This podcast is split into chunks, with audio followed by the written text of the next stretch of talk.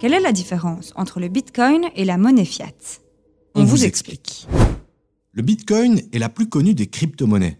Ces nouvelles monnaies électroniques qui peuvent être créées par monsieur et madame tout le monde via un réseau informatique décentralisé. On parle de minage de crypto-monnaies. Des crypto-monnaies qui se comptent actuellement par milliers. Outre le Bitcoin, les plus connus sont l'Ethereum, le Litecoin ou encore le Ripple.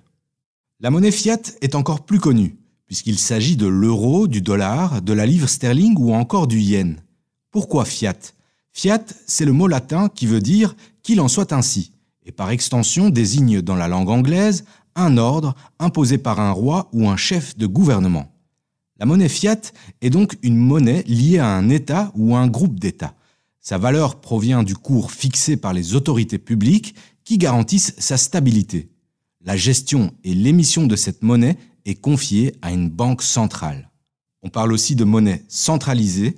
Par opposition, le Bitcoin, comme toutes les crypto-monnaies, est une monnaie décentralisée. L'émetteur d'une crypto-monnaie n'est donc pas une personne ou un organisme unique.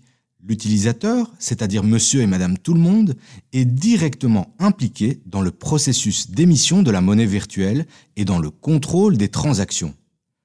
Pour cela, les utilisateurs font appel à une technologie informatique appelée blockchain, une sorte de registre public sécurisé sous forme d'une chaîne de blocs où l'on retrouve toutes les transactions.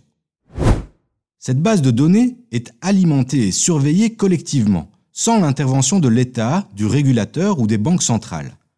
Mais attention, ces transactions en Bitcoin sont irréversibles. Autrement dit, quand une transaction entre dans la blockchain, il n'est plus possible de la retirer ou de l'annuler.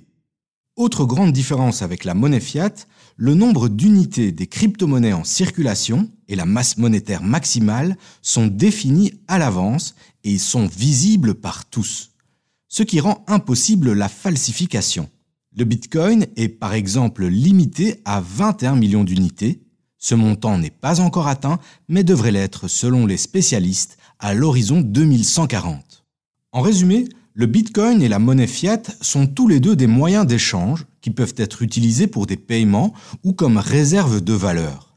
Le Bitcoin se distingue par son aspect décentralisé, il fonctionne sans l'intervention des gouvernements alors que la monnaie fiat est émise et contrôlée par les banques centrales et les autorités publiques.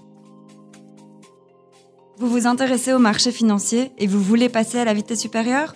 Alors écoutez Tracker le podcast de l'écho qui éclaire les nouveaux investisseurs. Disponible sur votre plateforme d'écoute favorite et sur l'écho.be slash podcast.